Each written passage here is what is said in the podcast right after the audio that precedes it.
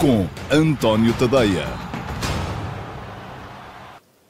Olá, muito bom dia a todos. Eu sou António Tadeia e este é o Futebol de Verdade, edição de terça-feira, dia 25 de fevereiro de 2020, edição de terça-feira de Carnaval. Mas estamos aqui, uh, e sem máscaras, para uh, vos dar mais uma edição do Futebol de Verdade, porque ontem houve futebol de Primeira Liga, hoje Há a Liga dos Campeões e há, portanto, muita coisa acerca da qual falar uh, para os adeptos de futebol e há muitos por aí, com certeza. Portanto, já sabem como é que a coisa funciona. Um, eu vou abordar os temas que foram anunciados uh, neste Futebol de Verdade uh, e, no final, responderei em direto no meu site eh, no antoniotadeia.com às perguntas que, entretanto, forem deixando eh, nas caixas de comentários, eh, aqueles que estiverem a ver em direto, seja no Facebook, no Instagram ou no YouTube. Podem ir à caixa de comentários, deixar perguntas.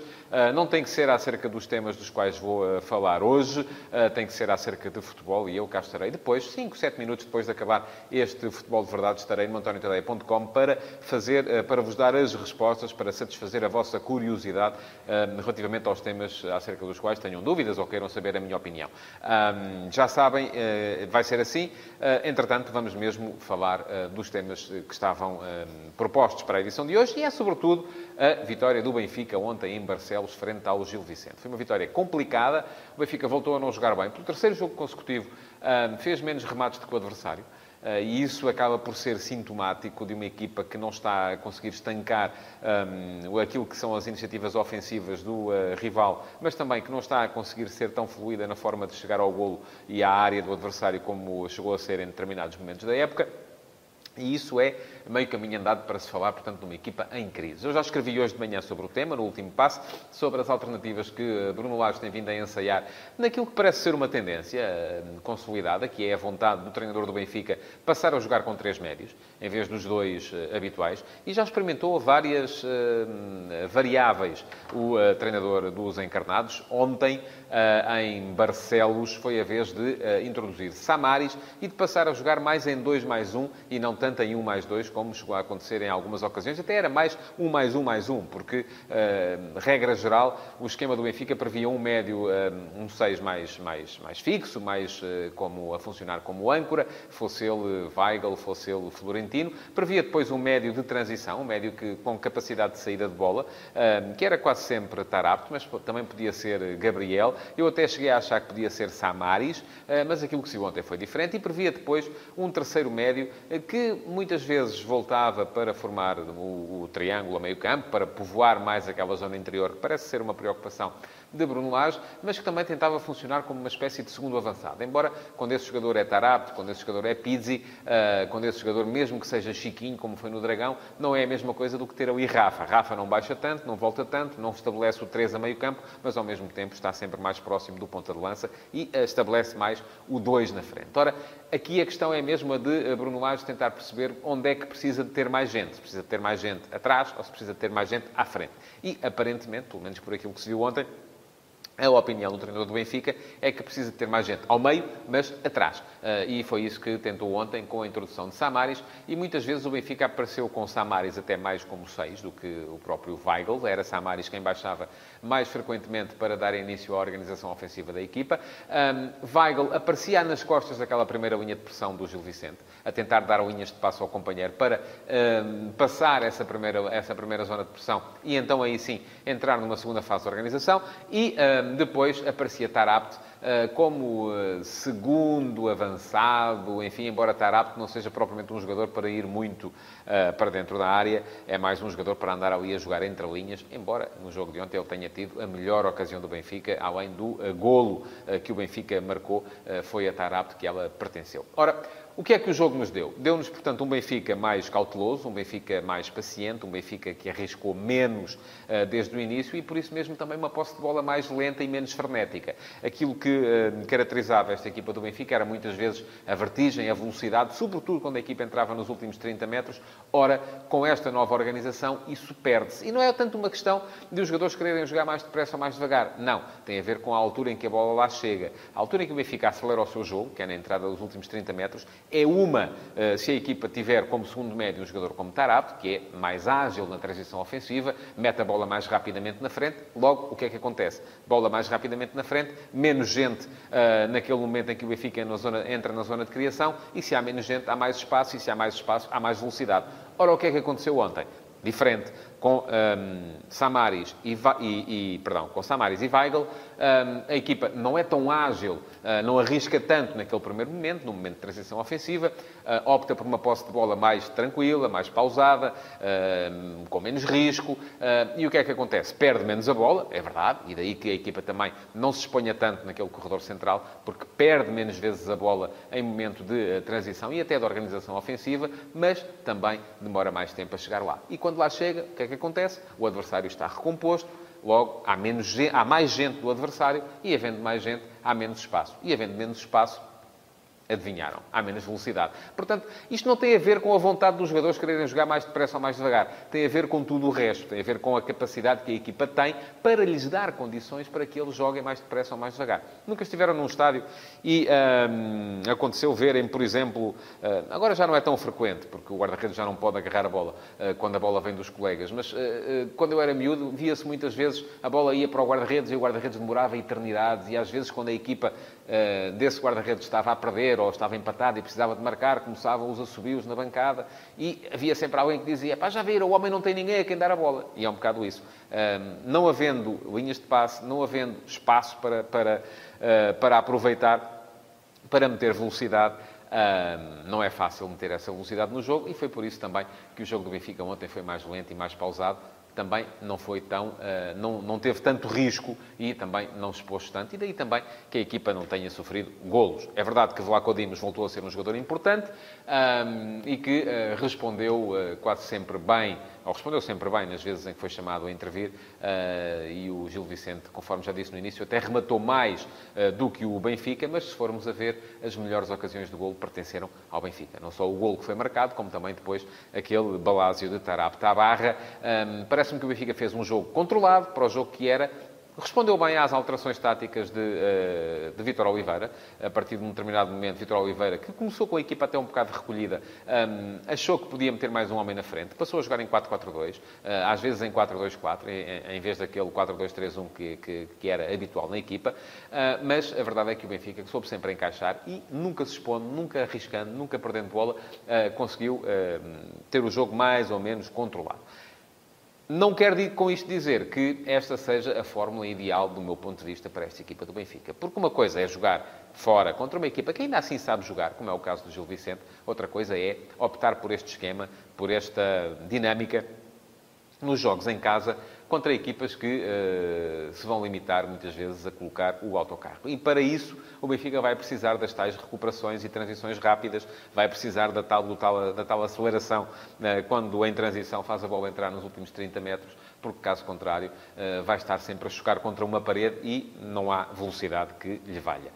portanto, Caso para rever, eh, perceber como é que o Benfica pode ou não jogar, eh, é caso para eh, ficarmos à espera mesmo dos próximos capítulos e daquilo que vai ser o próximo jogo, para se perceber qual é a composição ideal para o meio-campo do Benfica.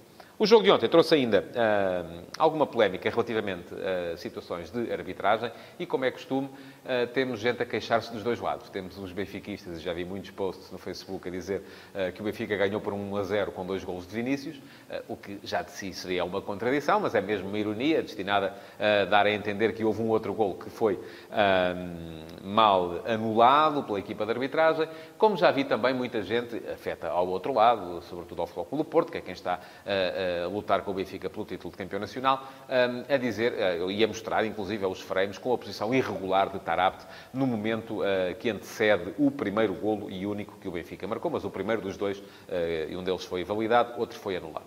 Ora, muita gente comenta sem uh, procurar informar-se. E eu procurei informar-me, foi isso que fiz. Fui à procura das, da, da, das razões que levaram a, a que o primeiro gol fosse validado, a que o segundo fosse anulado e a que, e isso também me fazia alguma confusão, uh, o primeiro golo fosse validado quando foi anulado, por exemplo, o uh, golo a Gonzalo Plata do Sporting, numa situação muito parecida com esta no jogo contra o Boa Vista. E vou passar a explicar porque as razões existem e aparentemente o árbitro teve toda a razão nos três casos. Ora bem, primeira situação, golo que foi validado ao Benfica. O que é que acontece?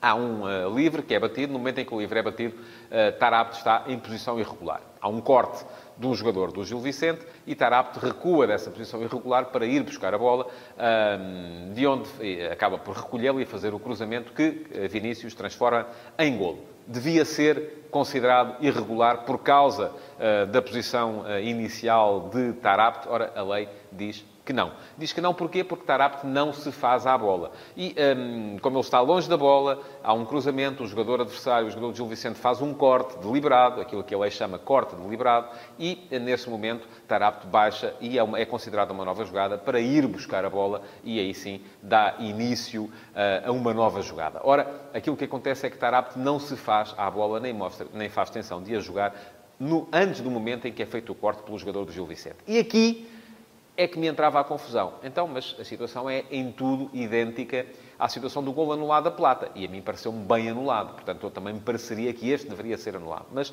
acontece que há uma diferença uh, que a lei estabelece entre aquilo que é um corte deliberado e aquilo que é considerada uma defesa, uh, apesar de não ser o guarda-redes que a faz. Ora, o que é que aconteceu nesse lance de Plata? Vou recordar-vos. Há um remate a Plata está em posição ilegal no momento em que é feito o remate. Há um jogador do Boa Vista que corta praticamente em cima da linha e Plata vem dessa posição ilegal, tal como Tarap, que não fez menção de jogar a bola numa, num primeiro momento, até porque ela ia para a baliza, seria idiota se o fizesse.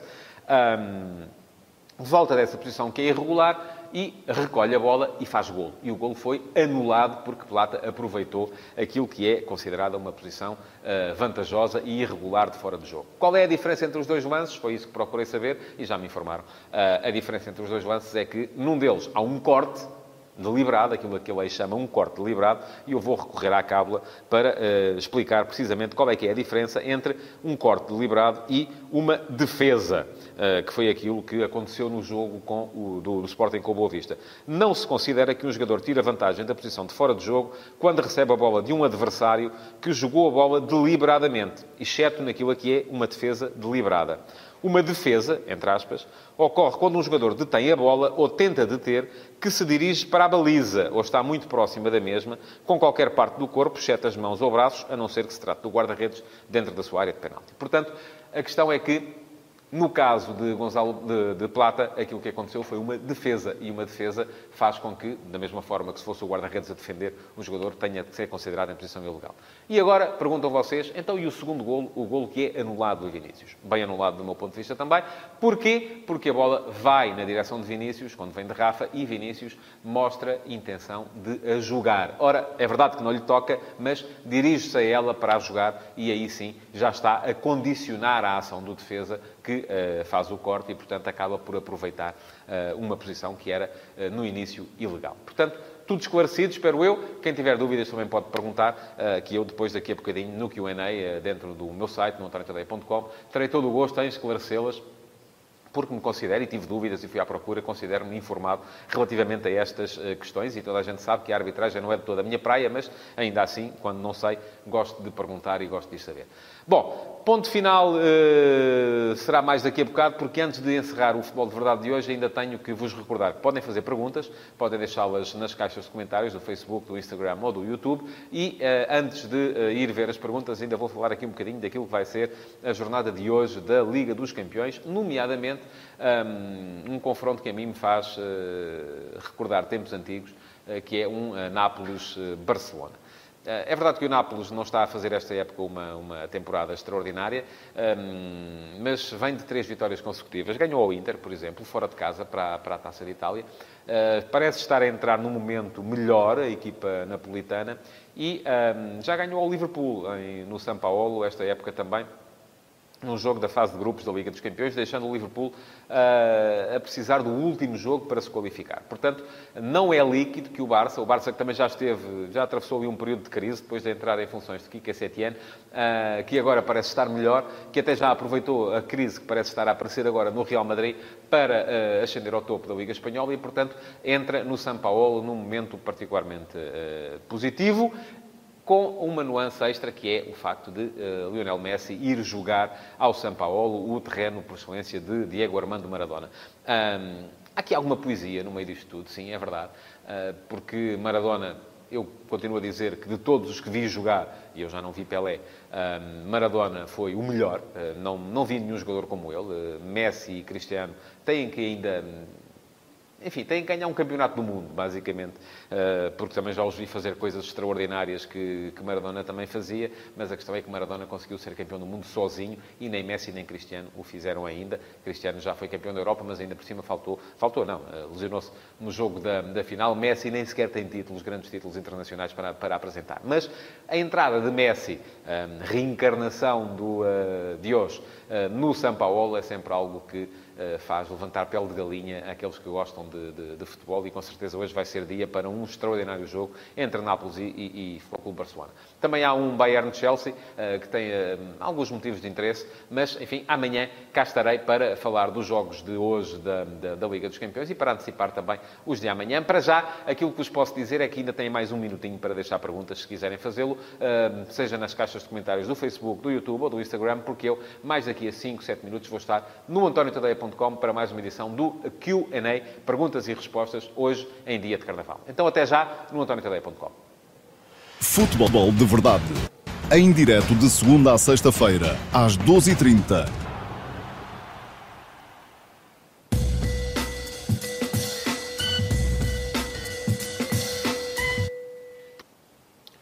Olá a todos mais uma vez. Peço desculpa, mas uh, fomos uh, interrompidos, então vou recomeçar este QA uh, de hoje, dia de Carnaval, terça-feira de Carnaval.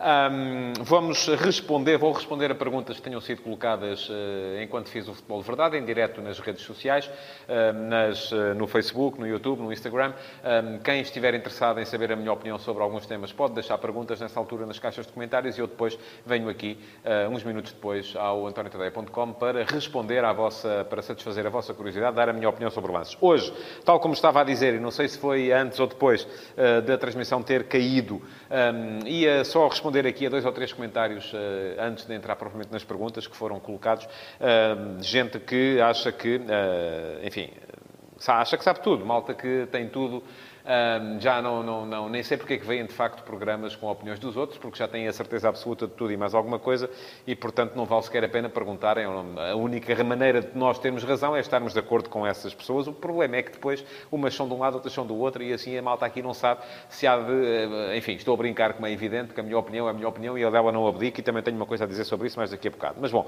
há aqui gente a dizer que uh, o, o corte não é... Isto relativamente ao fora de jogo, porque também é a única única coisa que geralmente move adeptos em Portugal são questões de arbitragem. É só mesmo nessas é que uh, as pessoas têm opiniões firmes e convictas. Uh, mas basicamente é gente a dizer que o primeiro golo, o golo do Benfica, deveria ser anulado porque o corte só é feito porque o jogador do Benfica lá está atrás em posição de fora de jogo, uh, que não seria posicional, mas sim da ação, porque está a influenciar o momento em que é feito o corte. Ora bem, se vocês souberem dizer-me, basicamente, em que circunstâncias é que um jogador uh, faz um corte, uma bola que não vá para alguém, que, para, que vá para fora. Enfim, estou aqui para vos ouvir, uh, só mesmo caso uh, não saibam muito bem o que estão a fazer em campo, porque nessas circunstâncias, se não estivesse lá ninguém, obviamente a bola, o jogador do Gil Vicente deixaria a bola seguir para fora. Está lá alguém, ele fez um corte.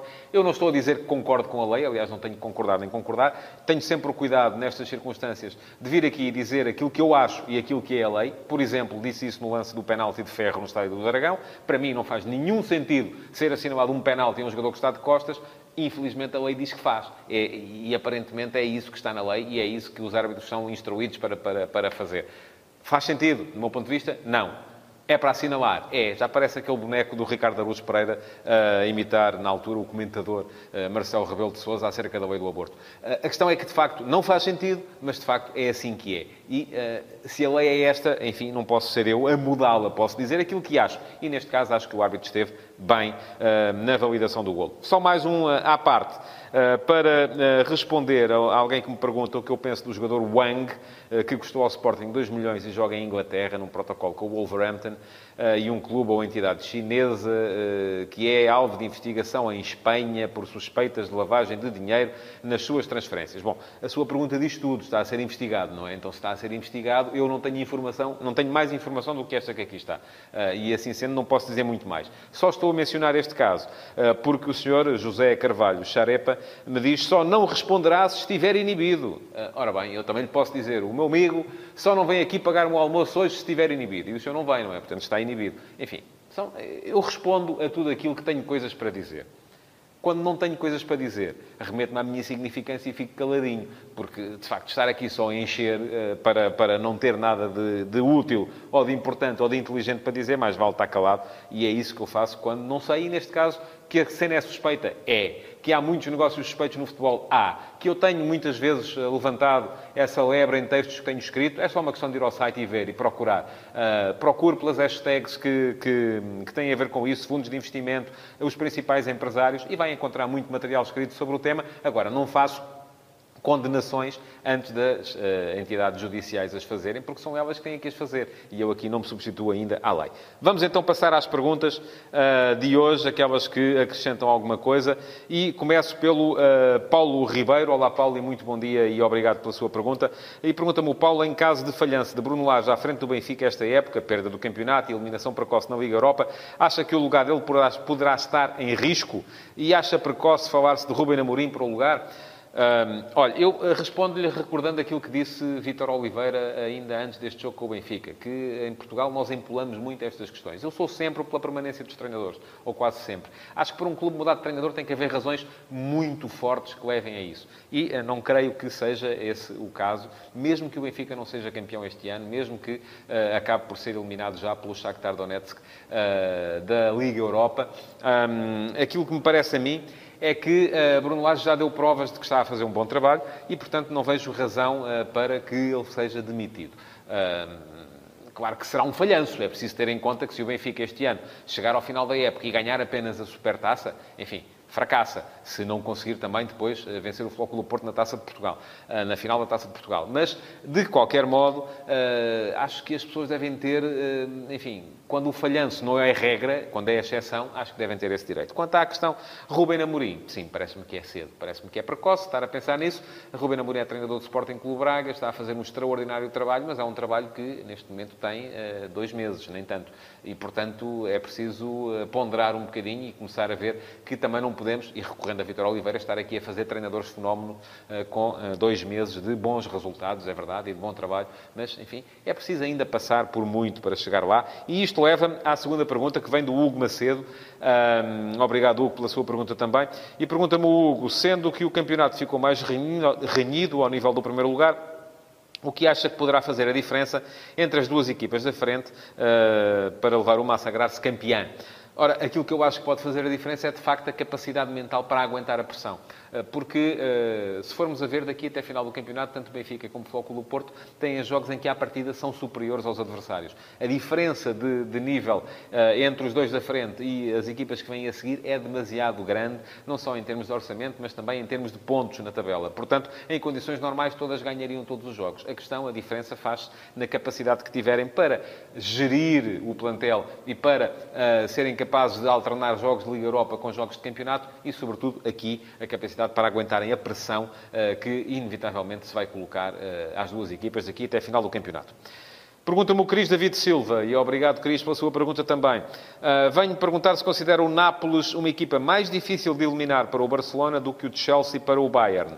Em qual das eliminatórias de hoje da Champions vê mais equilíbrio? Não, não considero. Acho que, apesar de tudo, a eliminatória entre o Chelsea e o Bayern tem tudo para ser mais equilibrada. Acho que o Futebol Barcelona é uh, superior à equipa do Nápoles e, em condições normais, seguirá em frente. Uh, tenho mais dúvidas relativamente àquilo que é a possibilidade do Bayern ser amplamente favorito no jogo contra o Chelsea. Acho que é favorito também, mas não é tão favorito como é o Barça frente ao Nápoles.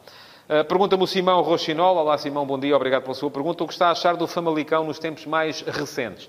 Um, aquilo que lhe posso dizer também é que, obviamente, baixou, não é? Baixou o nível, está a perder mais jogos, está a...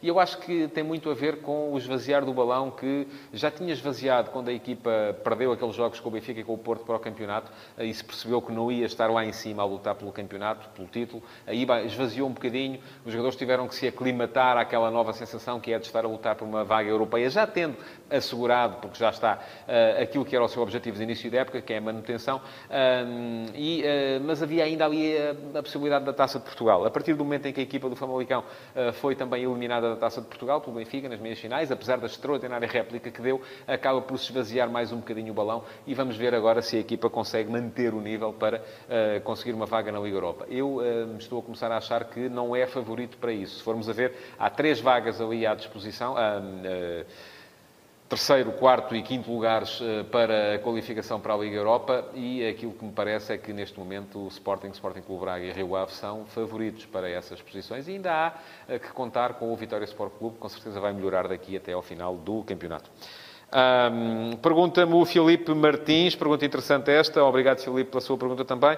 Com a propagação do Covid-19, coronavírus, para quem eh, não conhece a, a, a, terminologia, estará em risco a realização do Euro 2020? Olha, eu espero que não, não sou especialista em saúde, um, não é essa a minha área de formação.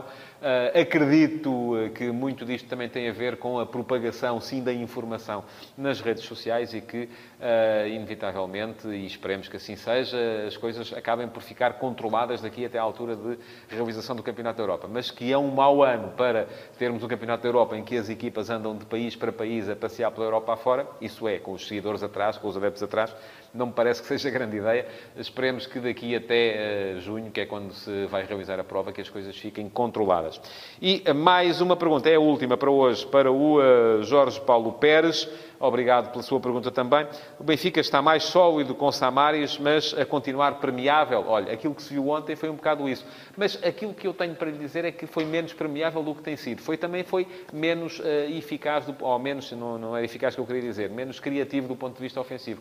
E aquilo que temos que pensar é que o jogo é só um. A equipa não é uma a atacar e outra a defender. É sempre a mesma. E a maior parte das equipas defendem melhor ou pior consoante a forma como atacam e atacam melhor ou pior consoante a forma como defendem. Aquilo que se coloca no caso do Benfica, e eu já tentei explicar isso, é que a equipa torna-se mais permeável do ponto de vista defensivo quando é mais quando mete mais risco no seu futebol ofensivo. Ontem, o Benfica meteu menos risco no seu futebol ofensivo e, por isso, a partida devia ser menos permeável do ponto de vista defensivo, porque tem menos perdas de bola. Acontece também que, não sendo tão criativa depois no ataque, acaba por não manter a bola durante tanto tempo e permitir que o adversário a tenha. E quando o adversário a tem, há sempre condições para que a equipa se torne permeável, porque quem não tem a bola tem que defender e é sempre mais complicado defender do que atacar.